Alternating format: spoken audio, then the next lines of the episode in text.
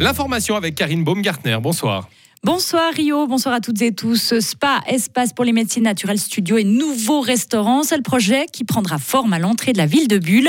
Le bâtiment qui abrite aujourd'hui l'Indus sera transformé. La demande de permis de construire pour ce projet a été déposée aujourd'hui. Loïc Chanderec abritera le nouveau bâtiment?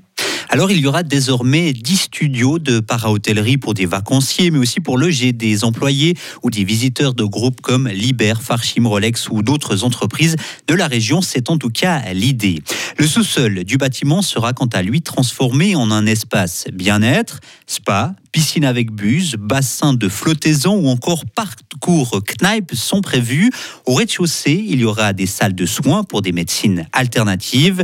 Une société sera d'ailleurs créée pour gérer cette activité. C'est ce que nous a indiqué Claude Yerli, porteur de ce projet. Et que deviendra l'Indus?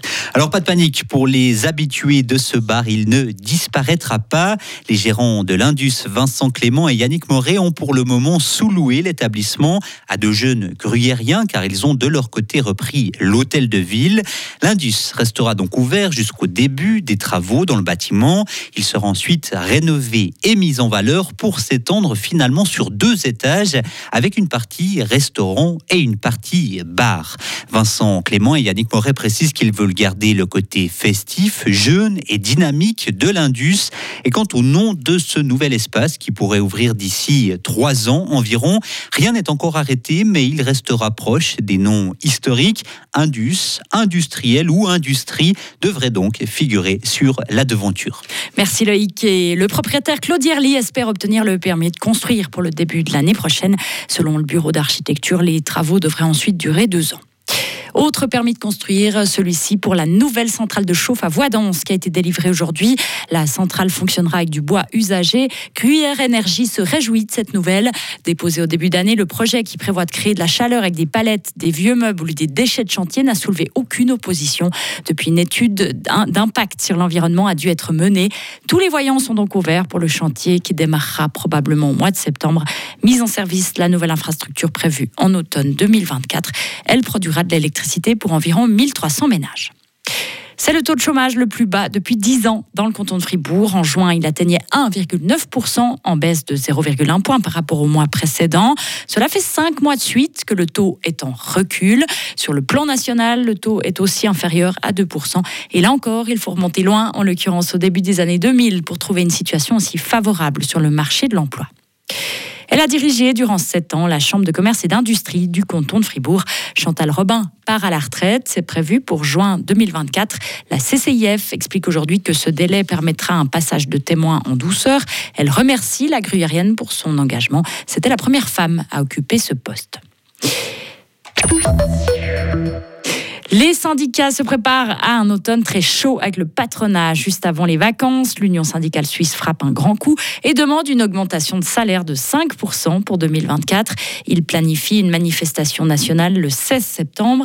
Pourquoi 5% de hausse salariale alors que l'inflation devrait être de 2,2% Les explications du président de l'USS, Pierre-Yves Maillard. C'est le constat d'une perte de salaire réel d'environ 2% cumulée parce que l'inflation n'a pas été compensée complètement cette année ni l'année passée. Donc c'est 2% déjà de perdu.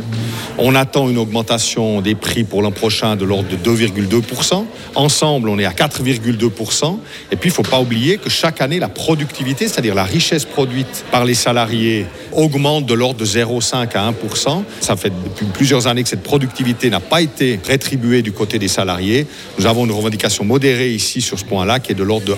Ensemble, ça donne effectivement un chiffre qui paraît élevé, mais qui est simplement le constat de ce que perdent les salariés si rien n'est fait.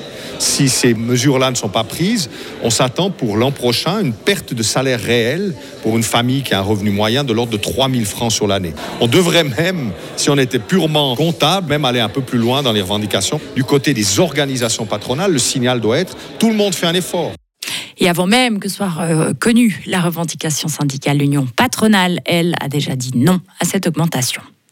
Il n'y aura pas de jour férié supplémentaire en Suisse. Une motion du national demandait un deuxième jour férié pour commémorer la fondation de la Confédération. La date avait été fixée au 12 septembre. C'est Nine, la commission des institutions politiques du Conseil des États, refuse l'idée par dix voix contre un. Le 1er août est le seul jour férié fédéral. Après 16 ans au Parlement, il laisse la place au suivant. Le libéral radical fribourgeois Jacques Bourgeois, 65 ans, bouclera en octobre une boucle de 16 ans au Conseil national. Il aurait été l'homme de deux causes, celle des paysans et celle de l'énergie. Il a été durant 17 ans directeur de l'Union suisse des paysans et il a présidé la commission qui a envisagé de sortir du nucléaire et celle qui promeut les énergies renouvelables. Le très pragmatique Jacques Bourgeois a le sentiment du devoir accompli. C'est bizarre parce que c'est un œil qui rit, un œil qui pleure parce que 16 ans, euh, ça marque. Il y a le sentiment aussi de devoir accomplir. J'ai pu au cours de ces années euh, répondre aussi aux attentes de mes électrices électeurs et puis d'essayer de faire avancer les choses à son modeste niveau, mais toujours de façon euh, pragmatique. Quand j'étais à la direction de l'Union suisse des paysans, j'avais beaucoup de dossiers agricoles plusieurs budgets qu'il a fallu chaque fois corriger, qu'on a chaque fois avec succès corrigé, avec aussi maintenant euh, la présidence de la commission de l'environnement de la majorité d'énergie pour la deuxième fois. J'ai présidé 2010-2011, maintenant 22-23. Il y a tout aussi le domaine euh, énergétique qui me tient à cœur. Une cinquantaine de candidats et candidates se sont déjà annoncés pour briguer son siège cet automne lors des élections fédérales. C'est les grandes vacances et ça se sent sur les routes. La file de voitures devant le portail nord du Gothard atteint 10 km cet après-midi.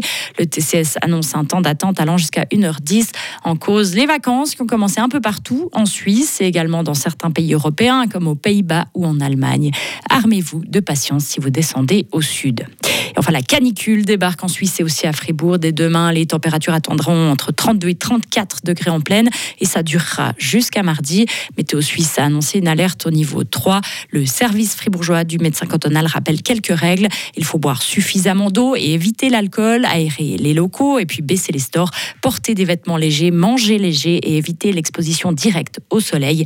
En cas de maux de tête, vertige ou diarrhée, il faut appeler son médecin traitant.